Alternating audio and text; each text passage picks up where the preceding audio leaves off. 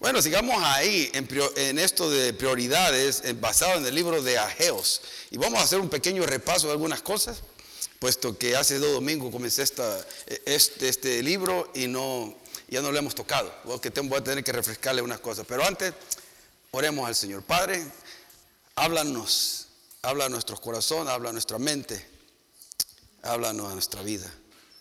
Ayúdanos a escuchar de ti hoy que sea tu Espíritu Santo moviéndose en cada uno de nuestros corazones. Que no sea un acto religioso, sino un acto de devoción, de amor a ti, con hambre de querer escuchar tu voz, no la voz de ningún hombre, sino tu voz, Padre, a través de tu palabra. Háblanos en el nombre de Jesús. Amén. Amén. Ageo es un libro que me ha bendecido mucho.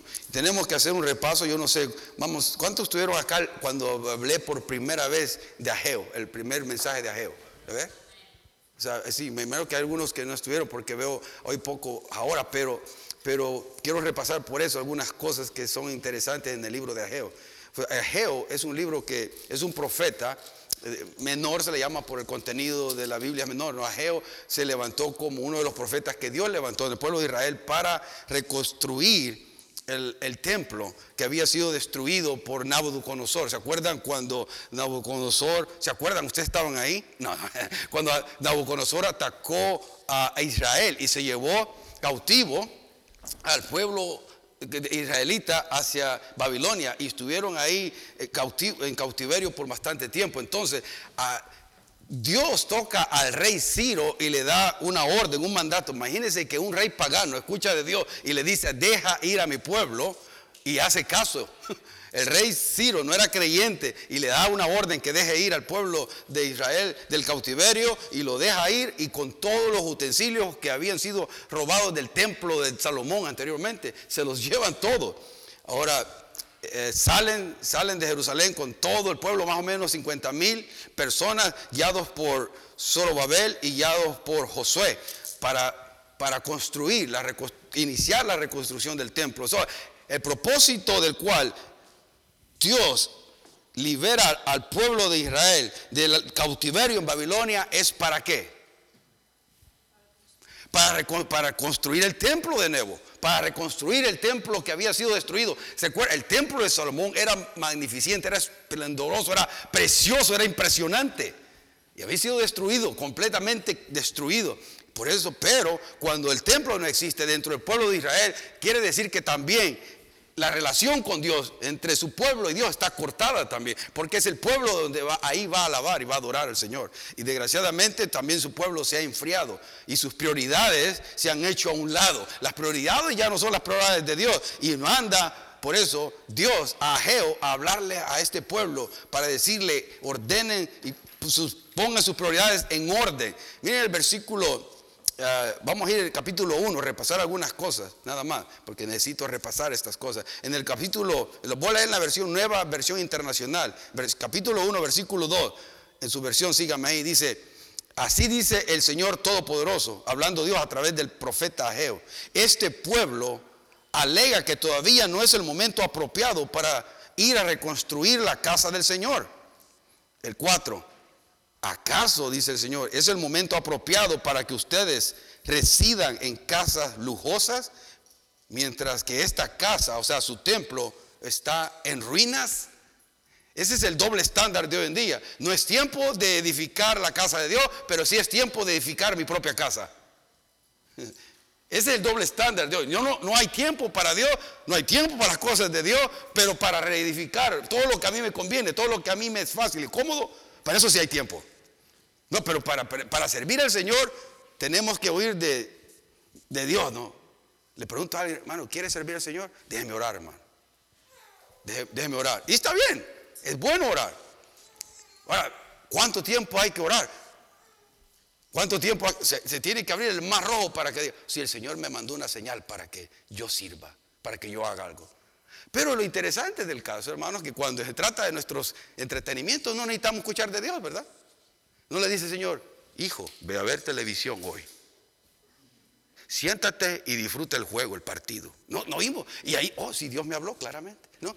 No, no, no cuestionamos eso. Fácilmente para lo que es de nosotros. Y es lo que el pueblo está pasando ahí. Sus cosas es fácil. Pero las cosas de, la, las cosas de Dios son de segundo término. Es lo que estaba pasando.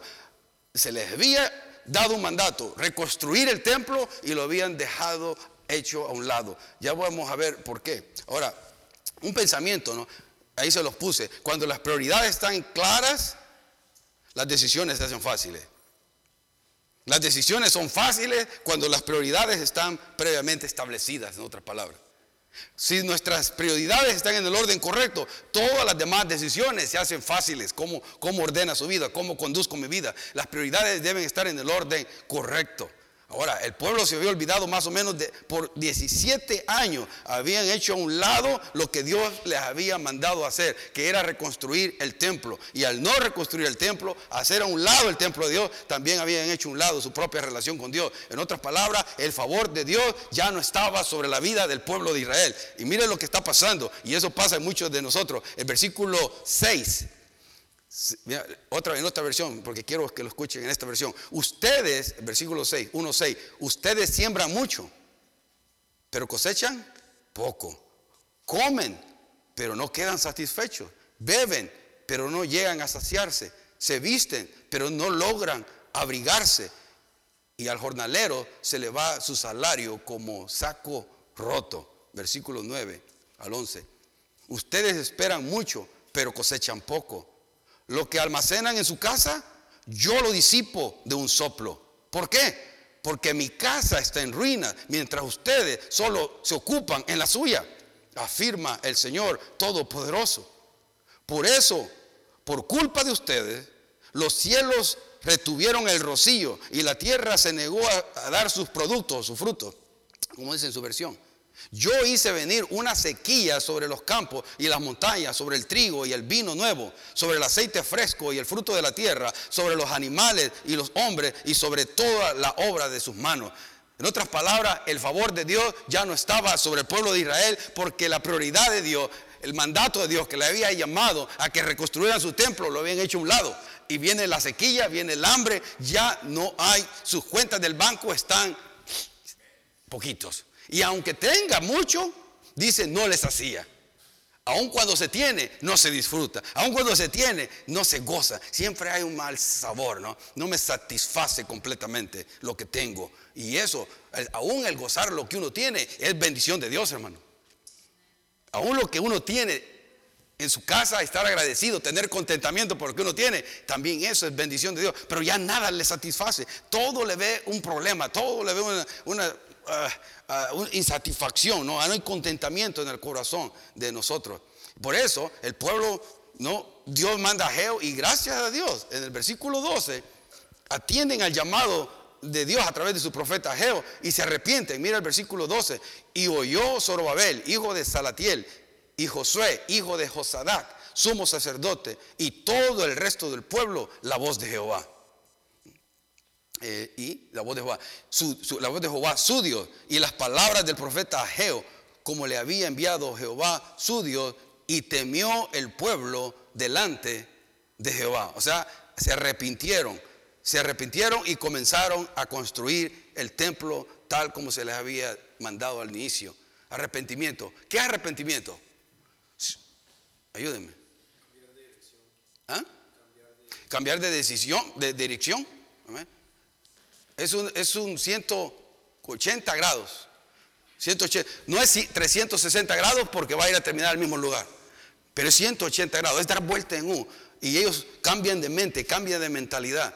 Y comenzaron a obedecer a lo que Dios les había dicho. Ese es genuino arrepentimiento. Estoy haciendo algo y voy ahora tal lo que Dios, y hacer, obedecer lo que Dios me está diciendo hacer. Si no hago eso, estoy jugando con Dios y a Dios no se le engaña. Hay que realmente, y eso es, lo lindo que, y lo precioso en esto, hermano, que cada uno de nosotros sabe cuando estamos experimentando genuino arrepentimiento.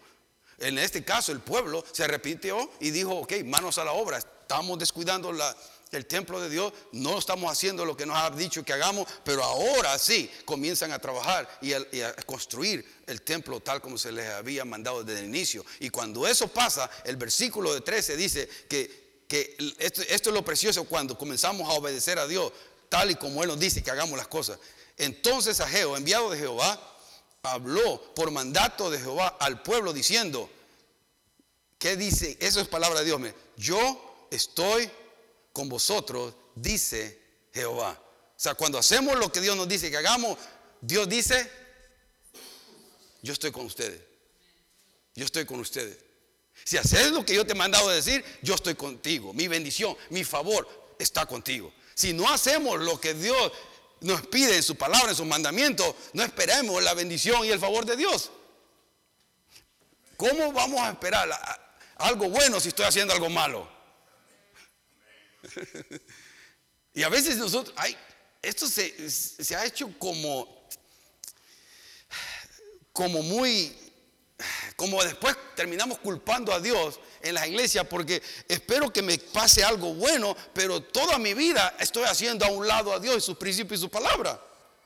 ¿Y cómo espero yo ser bendecido por Dios con gozo, con paz y otras bendiciones que vienen cuando yo no estoy siguiendo los mandamientos de Dios y no, no, estoy viviendo santamente, no estoy viviendo puramente, no estoy tratando de servir al Señor con mis dones y talentos y todo lo que Dios me ha dado, con dinero, con los recursos, todo es para Dios, porque al final de cuentas todo, es de Él. todo, es de Él. Él es el dueño y Señor de todo. Pero bueno, sigamos ahí porque eso era repaso. Ahora sí, mire, el versículo 2, el capítulo 2 es este donde vamos a entrar ahora por primera vez. Capítulo 2. Y dice ahí, en el versículo, el capítulo 2 dice, en el mes séptimo del 21 día del mes vino palabra de Jehová por medio del profeta Ageo diciendo, Habla ahora a Zorobabel, hijo de Salatiel, gobernador de Judá, y a Josué, hijo de Josadac, sumo sacerdote, y al resto del pueblo, diciendo, ¿quién ha quedado entre vosotros que haya visto esta casa en su gloria primera? Hablando del templo, el primer templo que había construido Salomón. ¿Y cómo lo veis ahora? ¿No es ella como nada delante de vuestros ojos? Mire, todo, aquí es interesante, y usted no lo ve porque no, lo, se lo he explicado todavía, pero donde dice, en el mes séptimo, a los 21 días del mes, ¿saben qué es ese? Ese es el último día de la fiesta de los tabernáculos. Es el séptimo día de la fiesta de los tabernáculos, o sea, es el último día ahí. ¿Y qué está pasando ahí? El, el, por, déjame, o Sukkot se le llama, está en Levítico 23. Y durante esa festividad el pueblo de Israel vivía en tiendas, refugios temporales, conmemorando que habían salido de Egipto, como Dios los había liberado de Egipto. Y vivían y hacían tiendas temporales ramadas. De hecho, yo estuve el año pasado celebrando su cop en la casa de Brian. No, es, bonito recordar eso tal y como es en la escritura como la sombra de lo que ahora es en Cristo Jesús, ¿no? Pero ahora están celebrando eso. Pero también en el último día de la fiesta de los tabernáculos, la segunda cosa que pasaba era que cosechaban, levantaban la cosecha y daban gracias a Dios por su provisión. Este es el punto ahora aquí, hermano. Han estado trabajando estos hombres casi por cuatro semanas. Han estado obedeciendo a Dios por cuatro semanas.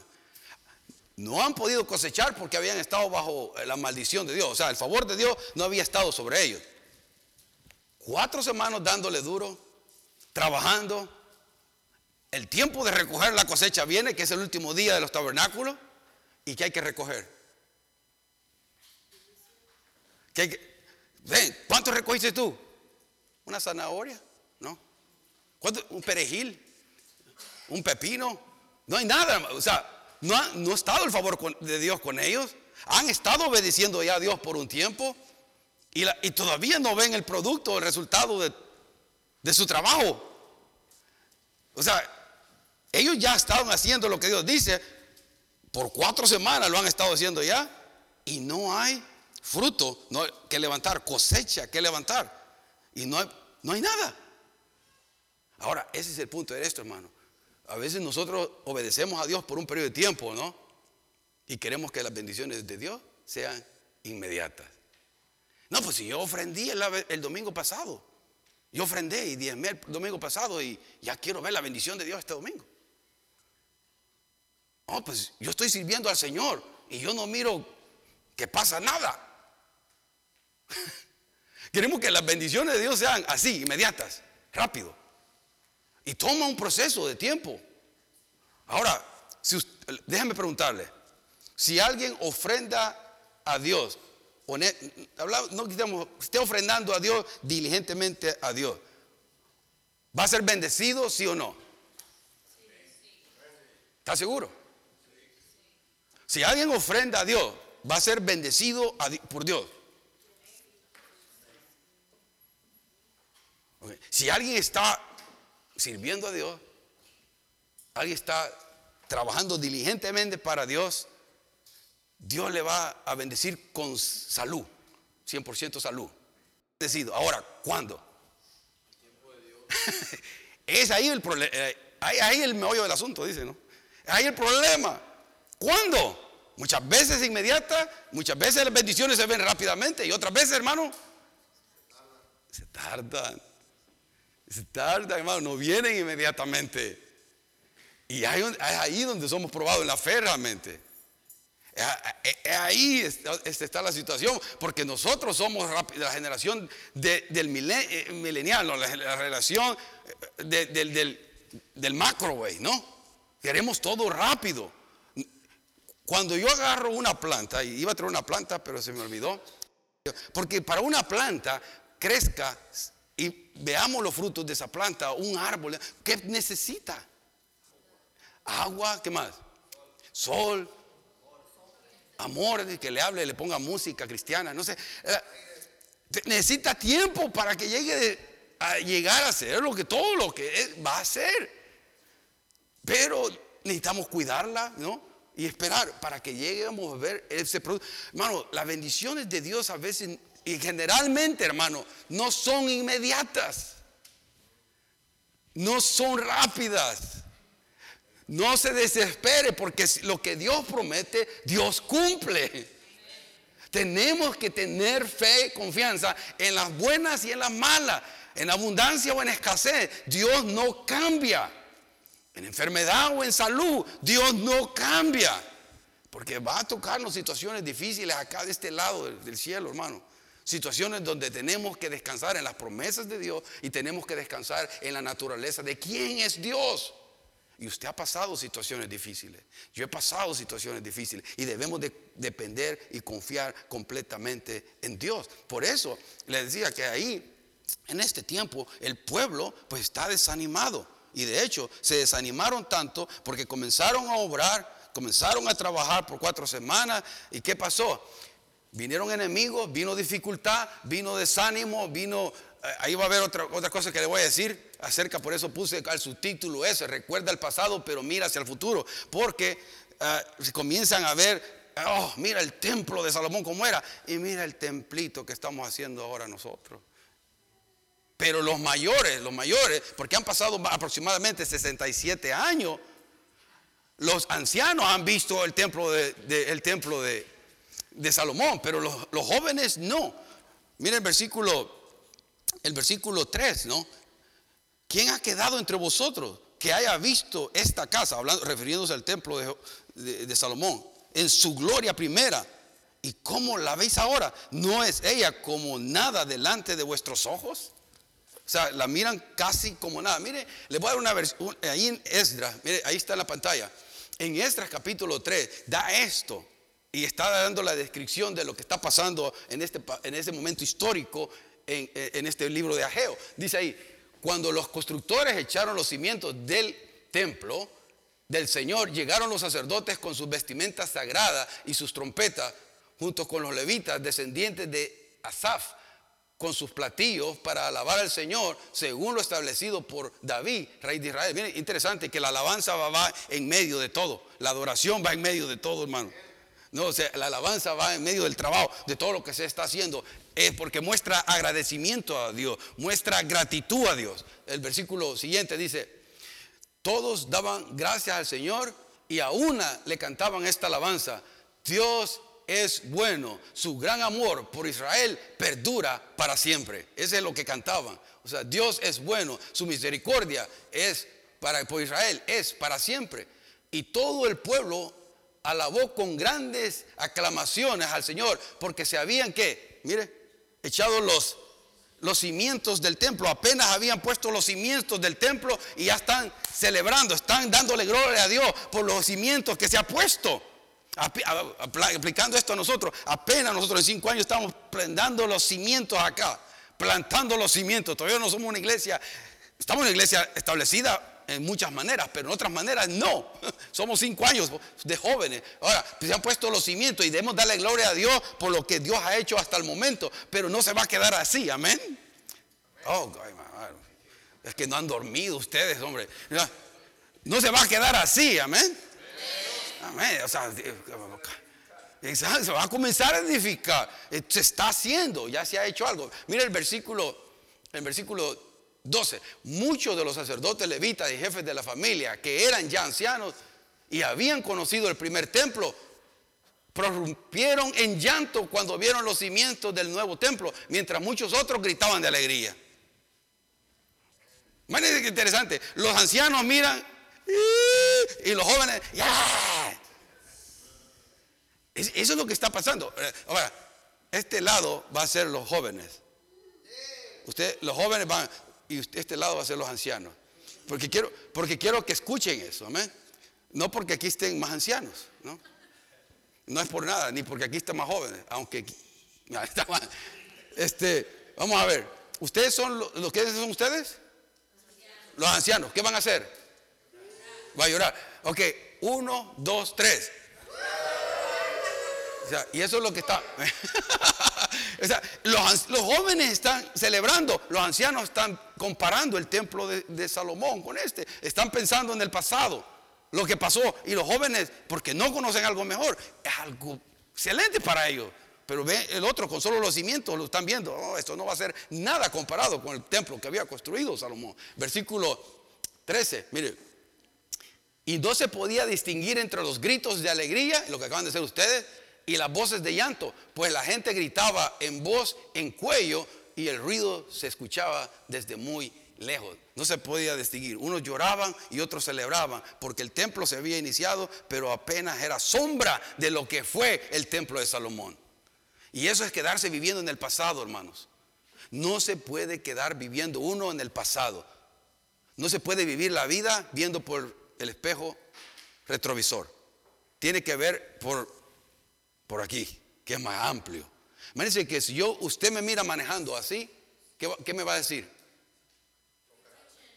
¿Cabezón o qué? ¿Qué me dice? No, se va a ir a dar en la cara. O sea, se va a ir a estrellar. Tenemos que ir viendo, ¿saben qué? Porque uno tiene que mirar por aquí, es más amplio. La visión es más amplia, pero aquí va viendo para atrás. No, es que, es que antes era mejor. No es que antes aquí, que antes, hermano, aquí Dios quiere que nos enfoquemos hacia el frente que miremos hacia el frente. No podemos, lo que Dios hizo, Dios es en el pasado, Dios es el mismo ayer, hoy y siempre. Y Él puede hacer cosas buenas y nuevas cualquier momento que Él le dé la gana, porque Él es soberano. No podemos estar pensando, oh, pero es que el tiempo de ayer, yo tuve un buen tiempo con los jóvenes, pero yo no, lo disfruto, pero yo sigo esperando ver cosas grandes y mejores aquí, aquí hoy, mi presente. Cuando me refiero a los jóvenes en la sociedad jóvenes donde yo eh, crecí bíblicamente y eh, espiritualmente allá en Los Ángeles, pero lo que estoy diciendo, enfoquémonos por lo que Dios puede hacer en el futuro, pero también disfrutemos nuestro presente, pero no nos quedemos pensando en el pasado. Podemos honrar el pasado, podemos aprender del pasado, pero no podemos quedarnos añorando nostálgico por lo que pasó el pasado. Si alguien también ha sido lastimado y se queda en el pasado, se va a quedar en su herida, en su lastimadura eh, eh, por todo el resto de su vida, cuando eso está en el pasado. No conviene eso. No conviene vivir así. Entonces, por eso es que eso es lo que está pasando ahí, desgraciadamente, ¿no? Eso es lo que está pasando. Versículo 5, el versículo 5 dice, según el, el 4, perdón, pues ahora Zorobabel, mire lo que Dios les dice, porque están así desanimados y eso está ocurriendo aquí. No solamente no han levantado cosecha, o sea, no hay mucho que comer, ¿no? Y, están desanimados y pasaron casi, ¿qué? casi 15, 16 años el templo ahí tirado sin reconstruirlo. Pero Dios les vuelve a animar y le dice el versículo 4, pues ahora Zorobabel, esfuérzate, dice Jehová, esfuérzate también Josué, hijo de Josadá, sumo sacerdota, cobra ánimo pueblo, toda la tierra, dice Jehová, y trabajad porque yo estoy con vosotros, dice Jehová de los ejércitos. Miren que otra vez lo que Dios promete a, e, ellos es que estar con ellos. En otras palabras, Dios les, permite, les, promete quién a ellos. No problemas, no obstáculos, todo fácil. No, le dice, esfuérzate, esfuérzate, cobra ánimo, trabaja. Eso no es estar así, hermano. Eso es, es de hacer algo. Eh, o sea, ¿cómo necesita esfuerzo para ver televisión? Necesitamos esfuerzo para estar cómodos y tranquilos. Mire, hermano, la iglesia de Cristo hoy en día es el cuadro. El cuadro de la iglesia de Cristo hoy en día es esto, mire. Y ver tu televisión, entretenidos en cosas pasajeras. O sea, yo le digo, no, yo sé, no me desanimo por esto, hermano, porque sé que tarde o temprano Dios va a mandar un, avivamiento. Pero la iglesia de hoy es fría. ¿Está de acuerdo, sí o no? En forma general, no, no ustedes, porque ustedes mm, mm, son bonitos. Miren, pero la iglesia en forma general está fría. No, tiene ese fervor, ese amor a Dios, ¡ah! compasión por lo que Dios ha hecho en mi vida. No, muestra esa gratitud en de lunes a domingo. Es triste ver unos cristianos apagados, todos tristes. ¿Y, qué tiene? Eh, no sé.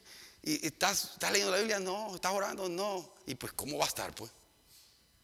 ¿Vas a la iglesia? Cuando, cuando quiero. ¿Buscas del Señor? No. ¿Y sos cristiano? Sí. ¿Y crees en la Biblia? Sí. ¿Y crees en Dios? Sí. ¿La ley? No. Es el, es el, cuadro del cristiano. ¿Y qué pasa el lunes? Estamos todos miserables. Y el diablo viene a tirarle bombardeos a su mente y no hay armas para contrarrestar las mentiras del diablo. Y las hermanas están todas deprimidas y los hermanos están todos tentados con la carne. Ese, es ese cuadro, hermano. Desgraciadamente. Ahora, no el suyo, ¿no? Porque usted está aquí, gloria a Dios, ¿no? Yo estoy aquí. Pero, pero ese es el cuadro. Desgraciadamente, hermano, eso es lo que pasa. Ahora, alguien que vaya a la iglesia necesariamente no está bien tampoco, pero, pero hay más porcentaje de que esté mejor espiritualmente porque se está fortaleciendo en el Señor o está leyendo la palabra o está orando, está buscando de Dios con sed y hambre. Pero ahora hemos hecho a Dios a un lado y por eso las prioridades están en, forma, están movidas. Este, digamos, dice el versículo 5, ¿no? Según el pacto que hice con vosotros, según saliste de Egipto. Mire, voy a estar con ustedes según como yo se los prometí, en otras palabras, versículo 5 cuando saliste de Egipto. Así mi espíritu estará en medio de vosotros. ¿Qué dice? No temáis. Yo estoy con ustedes. Mi palabra, mi promesa, yo estoy con ustedes. Dios se promete a sí mismo estar con nosotros. La promesa más grande que podemos tener, hermano, es que Dios está con usted. Que Dios es la promesa más grande que usted tiene. En medio de mi cáncer, en medio de no trabajo, en medio de situaciones difíciles. Dios es la promesa más grande que tiene el Hijo de Dios, Dios mismo. A veces, eh, pero no es suficiente, pues todavía no entendemos quién es Dios. Porque Dios es el ser más grande. Ayer estaba viendo una película de unos cantantes de country music y se tomaron un año sabático de su carrera. Y al, terminar este año sabático, bueno, al comenzar el año sabático, pasaron unos meses, nunca había quedado embarazada por 12 años que habían estado casados, quedado embarazada, su niño nace y nace con Down syndrome. El tiempo que nace, y son cristianos, son creyentes, no hubo una, de ya les digo, no hubo una palabra de queja en él, ni una palabra de queja. Y cantaba, canta precioso, precioso la mujer. Y ellos, él, pero él canta precioso. Nace con síndrome de Down, él recibe el niño precioso, la preciosa niña, y, la están creando, pasa como un año. A ella le detectan cáncer. Y comienza la lucha contra el cáncer. Y pasó una, se fue quedando casi un palito, un palito total. Pasó a la, presencia del Señor. Y, y, lo que a mí me interesó de ellos es que ella, en medio de ese dolor, en medio de, de lo que estaba pasando, hizo un CD cristiano con puros himnos que ella le había crecido. Y, oh, hace uno, y está, es, terminal.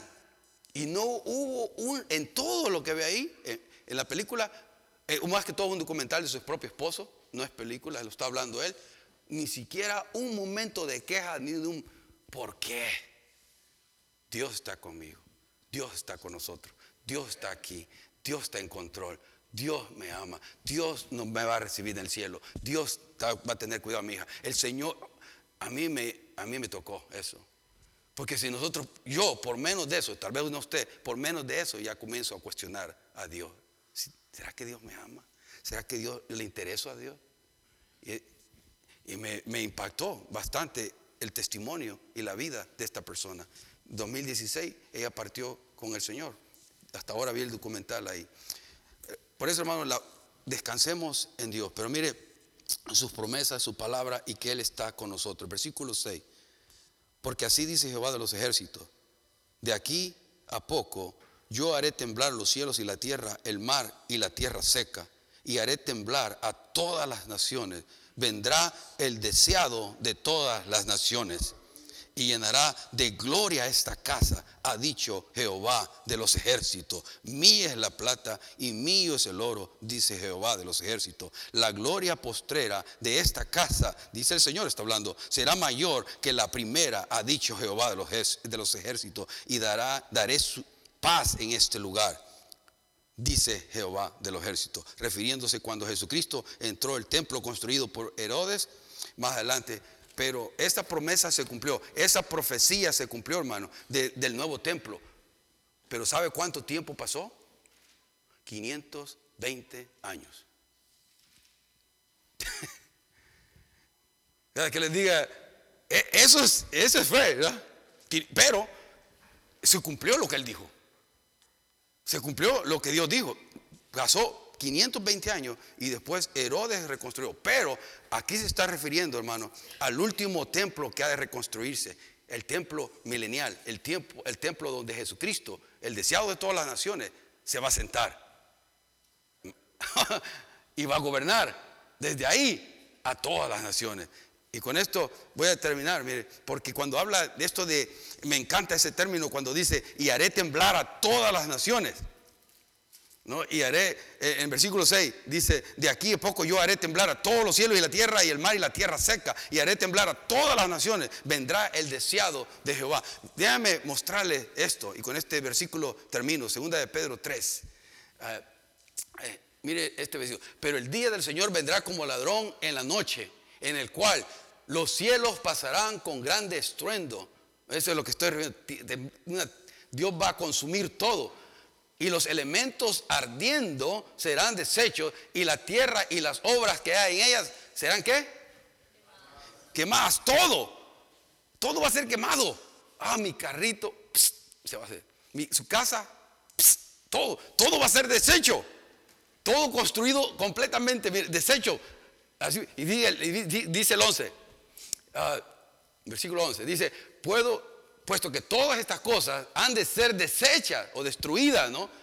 ¿Cómo no debéis vosotros andar en santa y piadosa manera de vivir? Las prioridades en orden, ya que viene, esto va a pasar. Si todo va a ser destruido, ¿qué es lo más importante? Que nosotros tenemos que usar nuestro tiempo, nuestros recursos, sino en mi propia relación con Dios, en mi servicio a Dios en las cosas que realmente permanecen para siempre. Mire, eh, mire, y vivir una vida que le agrada a Dios, versículo 12, esperando y apresurando para la venida del día de Dios, el cual, en el cual los cielos eh, encendiéndose serán deshechos y los elementos siendo quemados se fundirán. es impresionante lo que Dios, lo vamos a ver esto, usted y yo, hermano, lo vamos a ver. versículo 13, pero nosotros esperamos, según sus promesas, cielos nuevos y tierra nueva, en los cuales qué? quiere, quiere decir que en el momento, ahora aquí, no hay justicia. No se rasque donde no le pica. Bueno, aquí no hay justicia. ¿Por qué, no, aquí ¿Por qué hay injusticia? Hermano, estamos de este lado del cielo. Todavía no reina Cristo. Va a haber injusticia. Va a haber injusticias para usted y va a haber justicias para mí. Pero mire, eso es lo que nos espera. Pero nosotros esperamos, según su promesa, cielo nuevo y tierra nueva. Y entonces, cuando muere la justicia, es cuando Jesucristo ya está sentado en el trono de su templo, está gobernando a todas las naciones. Eso nos espera. Eso es lo bueno que tenemos. Las promesas de Dios, de saber de que aquí esto, todo lo que vemos, no lo es todo. No lo es todo. Lo espera un cielo nuevo, una tierra nueva, no más dolor, ya no más llanto, no más tristeza, no más enfermedad. Eso es la promesa que tenemos. Y si hay, no sé, ¿cuándo va a pasar eso? ¿Cuándo va a suceder eso? ¿Ah? Las señales están dadas, ¿no? Cristo viene pronto, pero no sabemos cuándo. Dios dice, no se sabe la hora ni el día, pero podemos discernir los tiempos. ¿Será, hermano? Piensen en esto. ¿Será que usted piensa, será que el Señor viene pronto? Ah, lea Mateo 24, lea eh, eh, este, algunas de las señales ahí están bien marcadas, Mateo 24. Y una de las cosas que me llama la atención es esta, dice que en los últimos tiempos el amor de muchos se enfriará. Se enfriará. ¿Cómo está mi amor a Dios? Amo a Dios. Él es el más sublime ser que yo amo. Está bien que ame a su esposa, amo a su esposo, está bien. Pero amo a Dios realmente. Estoy enamorado de Dios. Disfruto a Dios. Disfruto su perdón, su gracia. Disfruto que, yo, yo estaba todo miserable, vacío, sin sentido. Y Dios me trajo paz, gozo, propósito para vivir. Estoy enamorado de Dios y al cantar quiero manifestar la gratitud. Eh, mi cuerpo lo dice. Gracias, Señor. Gracias. Gracias. Tenemos un futuro seguro en Cristo Jesús, porque nuestra vida está en, la roca. Gloria a Dios, hermano. Qué lindas promesas tenemos. Padre, gracias. Gracias, Señor, por tu palabra. Gracias por ti, por lo que tú eres, por todo lo que tú eres, Señor. Gracias. Ayúdanos, ábrenos, Señor, nuestro entendimiento y podamos entender, comprender un poquito más de ti, Señor. Ayúdanos. La rutina diaria, las dificultades de la vida, los obstáculos, el ir y venir, el trabajo, las responsabilidades, el entretenimiento, todas estas cosas, Señor, nos roban, nos quitan el deseo de buscarte a ti. Ayúdanos a mantenernos buscándote a ti, buscando tu bendición. Ayúdanos. Perdónanos cuando no hemos actuado bien, cuando no hemos hecho lo bueno. Gracias por tu amor, por tu misericordia. Gracias porque tú eres un Dios de segunda, tercera y cuarta oportunidades. Gracias. Bendecimos tu nombre, Padre. Tú eres, Señor, nuestro Dios. Tú nos rescataste. Tú eres nuestro proveedor. Tú eres mi sanador. Tú eres el Señor que me escribió con tu sangre preciosa mi nombre en el libro de la vida. Gracias. Gracias. Gracias. Te alabo te bendigo. Te bendecimos en esta mañana. Padre, bendice a los que estamos acá, a los que no estuvieron acá en esta mañana. Bendícele. Háblanos. Porque al transcurrir del tiempo, los días vendrán, cuando vendrá un tiempo difícil donde el único recurso serás tú. Que nuestro corazón esté caliente por ti, enamorado de ti. Que haya fervor genuino en nosotros, en gratitud por todo lo que tú has, has dado a nosotros, por todo lo que tú has hecho por nosotros. Ayúdanos, Padre, a no ser ingratos, hijos tuyos, sino ser hijos agradecidos por lo que tú has hecho por nosotros. Te alabamos y bendecimos. A ti sea la gloria, a ti sea la honra, hoy y siempre.